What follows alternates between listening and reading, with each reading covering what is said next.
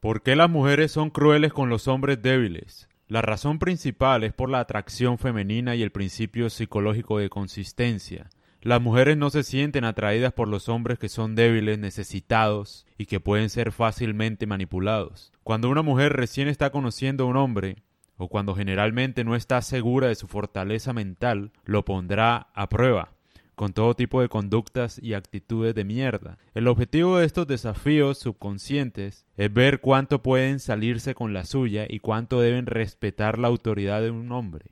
Los novios perfectos no lo entienden. Eran considerados, generosos y pacientes, y sin embargo, estas mujeres no solo los engañaron, sino que los abusaron emocionalmente, físicamente y financieramente. Las mujeres con poca autoestima tienden a crear dinámicas de codependencia con estos hombres débiles, lo que significa que las relaciones tienden a durar más, pero tienen niveles más altos de disfunción.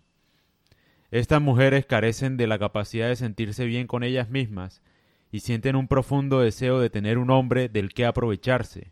Son extremadamente exigentes, pero con los hombres que no les gustan. Las mujeres que hacen esto lo hacen por nuestro propio bien una de las cosas que dicen los exorcistas sobre los demonios es que son vías de salvación en cierto sentido.